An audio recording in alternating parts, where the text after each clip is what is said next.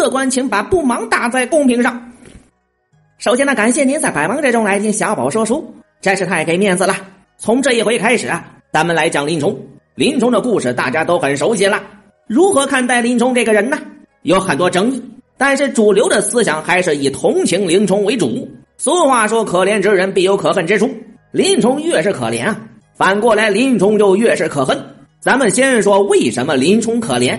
打个比方，就好比一个黑社会老大看上了你老婆，能怎么办呢？有多少人真的会和黑社会老大玩命呢？那么为什么又说林冲可恨呢？因为林冲偏偏不是一个普通人，他有浑身的武术，他本可做一个单枪匹马的英雄，懦弱就是他的可恨之处。林冲出场的时候就拥有着所有人羡慕的一切，有一份稳定的工作，八十万禁军教头，有一个美丽的老婆，还有非常重视他的上司。他是统治阶级的一员，他还是统治阶级的暴力工具。林冲的悲剧啊，是时代的悲剧。林冲的绝望也是时代的绝望。如果林冲都尚且不能自保，普通人的生活又该如何呢？想到林冲啊，小宝每每都会自问：他真的就没有其他的道路可走吗？当然有了。王建就为林冲演示了这条路，那就是跑路。林冲完全可以带着媳妇儿跑路，惹不起我躲得起。三十六计，走为上策。其实林冲也不用跑路。他完全可以走关系，把自己调走，离开开封这个是非地。我不信这点事情林冲办不到。当然，林冲还有更光明的出路，那就是把林娘子拱手送上，不以为耻，反以为荣。在高衙内的帮助下，林冲肯定可以走上一个又一个人生巅峰。一个林娘子牺牲了，千千万万个林娘子入门来，可林冲做不到。他既不想抛弃自己的前途。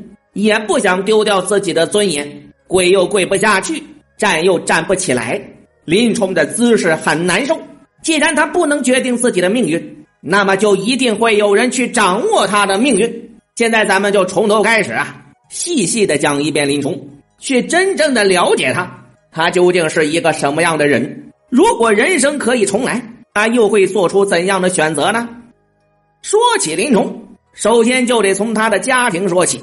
他的父亲林教头，开封府提辖，所以林冲也算个官宦子弟。林冲的母亲书中没有提到，想来一定也是一个贤妻良母。老丈人张教头，这个老头可不一般，是个很有骨气的老爷子。他非常欣赏林冲，不然也不会把女儿嫁给他。林娘子美丽贤淑大方，和他爹是一个性格，骨头都是硬的，可以说是《水浒传》里独一无二的完美女性。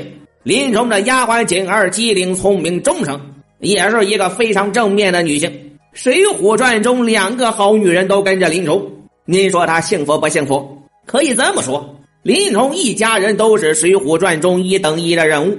他从小就生活在一个安逸的环境中，没有吃过李逵那么多苦。他是一个不缺爱的人，所以他的性格是温和的，在他的眼中，世界是温柔的，是光明的。咱们再说林冲的一身武艺又是跟谁学的呢？首先肯定是自己的父亲，然后就是自己的老丈人。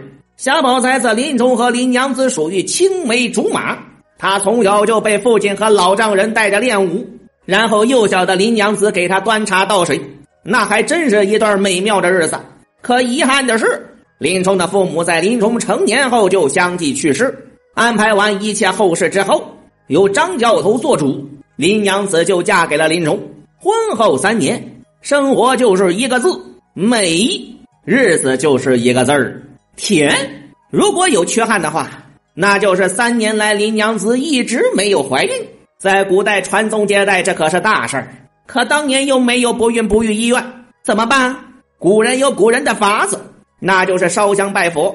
这可是有成功案例的，女人在庙里住几天就能怀孕。你说神奇不神奇呀？咱们也不知道林娘子是怀上没怀上，反正她就还愿了。男人嘛，跟着女人逛街，他无聊啊，所以他就瞎逛啊。然后他就遇上了倒拔垂杨柳的鲁智深。说来也怪，鲁智深在关西的时候遇上镇关西霸占金翠莲，在桃花村会遇上小霸王周通抢媳妇儿，在东京他就能遇上高衙内调戏林娘子。在华州遇上太守霸占玉交直，算起来，《水浒传》也没几件欺男霸女的事儿，差不多都让鲁智深给赶上了。要小宝来说，林冲倒霉就是鲁智深给带来的。但凡林冲和鲁智深没有那么投机，但凡他和鲁智深少聊那么一小会儿，就不会有后面的故事。话说，林冲和鲁智深聊着正开心的时候，丫鬟锦儿送信儿：“好消息，好消息！林娘子被流氓调戏了，再不抓紧呐，你就成单身狗了。”林冲第一时间赶去营救。可是，当他发现对面的流氓是自己顶头上司儿子的时候，他高高举起的拳头终于没有落下。没有打高衙内是他人生犯下的最大错误，因为彻彻底底暴露了他的软弱性。你说高衙内他会怎么看林冲啊？他不会领林冲的人情，他首先想到的是林冲这个人软，他这个人好欺负。其实林冲不打高衙内也可以。他可以去打高衙内身边的帮凶啊！打完之后，他完全可以去找高俅负荆请罪。无论怎么说，高俅还是要点脸的。原文写了，等高俅知道这事的时候，高衙内的单相思已经病入膏肓了。高俅道：“如此因为他混家，怎的害他？我寻思起来，若为惜林冲一个人时，许送了我孩儿性命，却怎生是好？”对于林冲啊，高俅还是有犹豫的。无奈高衙内病得太重，他才下的狠手。如果一开始高俅就知道事情真的会恶化到这个不可收拾的地步吗？林冲给高衙内教训，无论如何都比当缩头乌龟要强的太多了。林冲的忍让等于变相鼓励了高衙内。然后林冲的朋友陆虞侯就登场了。有一说一，您就看林冲交的这个朋友。俗话说啊，人以类聚，物以群分。林冲这个人的人性恐怕也不乐观。说到这里呀，咱们就要扯一件往事了。想当初，高俅升任殿前司太尉，要收拾王进报私仇。当时所有的教头可都是在场的。原文说，众人都有求情。您猜林冲在不在其中？如果林冲求情了，为什么原著中没有提？作为主角，理应提一提林冲求情这事儿啊，可偏偏就没写。您说为什么没有啊？还有啊，您说为什么那么多教头高俅就偏偏喜欢林冲呢？就是因为当初林冲就没给王进求情呗。高俅上位的第一天，他一屁股就坐到了高俅那一边于是保王进的教头们就看不起林冲，不和他玩了。所以林冲只能和陆虞侯这样的人做朋友。这就是因果。林冲对王进不仗义，那么陆虞侯就能对林冲不仗义。林冲和陆虞侯都是一路人，都属墙头草，永远站在强者这一边。好了，咱们假设，如果高衙内看上的是陆虞侯的老婆，您说林冲会怎么做？前有车，后有辙，恐怕风雪山神庙的就是陆虞侯了。现在林冲的故事啊，不过是当年王进故事的重演。陆虞侯用了一招调虎离山，给高衙内和林娘子创造了共处一室的机会。林冲不得不展开二次营救，老婆正在被高衙内骚扰，而林冲就在门外。林冲做了什么呢？林冲立在胡梯上叫道：“大嫂开门！”最最十万火急的时候，林冲居然很有礼貌的叫门，连武大郎都知道踢门进去。林冲甚至都不如武大郎。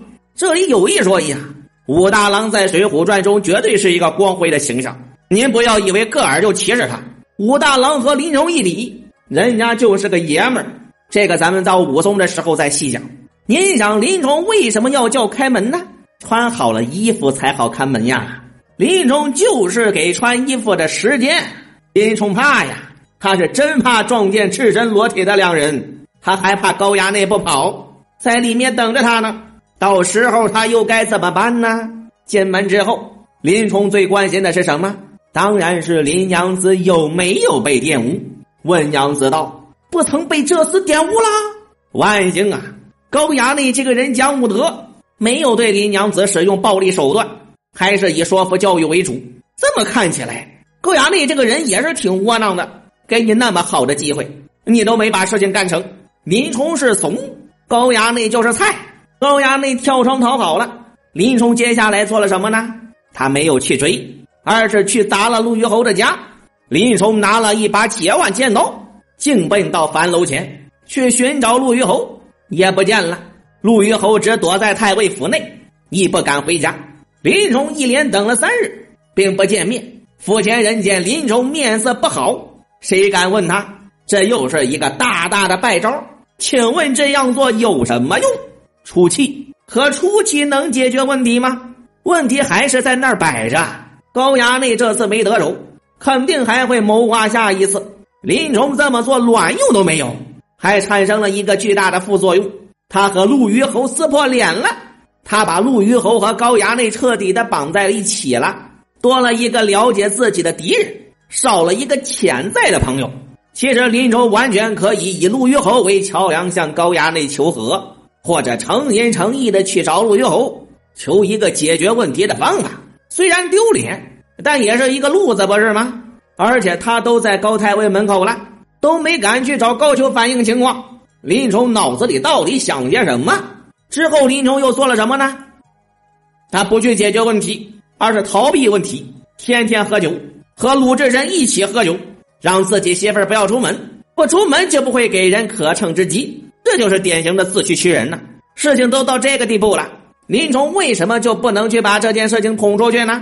他为什么不敢去找高俅告状？他就那么不信任自己的上司吗？事情的真相只有一个：他不想得罪高俅，求高俅或许能管住高衙内，但是他以后的前途就没了。没错他时时刻刻都在想着自己的前途啊。林冲不去找高俅，人家高衙内可会找啊，那是人家的爹呀。高俅看着高衙内，眼瞅着瘦了好几圈，人家心疼儿子呀。孩子太苦了，于是就定下了白虎堂的毒计。出这个计策的人正是陆虞侯。老陆多等林冲啊，知彼知己，百战百胜。您看，本来这个危机只是一件小事情，被林冲愣生生的拖成了大灾难。这就好比本来是个小病，最后拖成了绝症。那么白虎堂冤案，林冲是不是可以避免呢？当然可以啦，他不买宝刀就没事了。可林冲买了，这是他的爱好，咱也不能怪他。可是高俅让他带刀见面的时候，他就应该多想一下，他和高家现在是什么关系？林冲心里就没点逼数吗？他是没有一点点准备啊，兴高采烈的去了，没准还憧憬高俅拿到刀之后如何提拔自己呢？这是什么？这是愚蠢。而林冲为什么会这么愚蠢呢？还是自己的前途。林冲心心念念挥之不去的心魔，林冲中了高俅的计，完全是因为他咎由自取，值得同情吗？对的，该不该呢？活该！林冲太幼稚了，你的仇人让你拿刀去见他，难道自己就没有觉悟吗？他误闯白虎堂，完全就是他利令智昏。事已至此，已然无法回头。林冲被判处发配沧州，在发配之前，他又干了一件大事。给林娘子写了封休书，那么林冲为什么要休林娘子呢？咱们下回再说。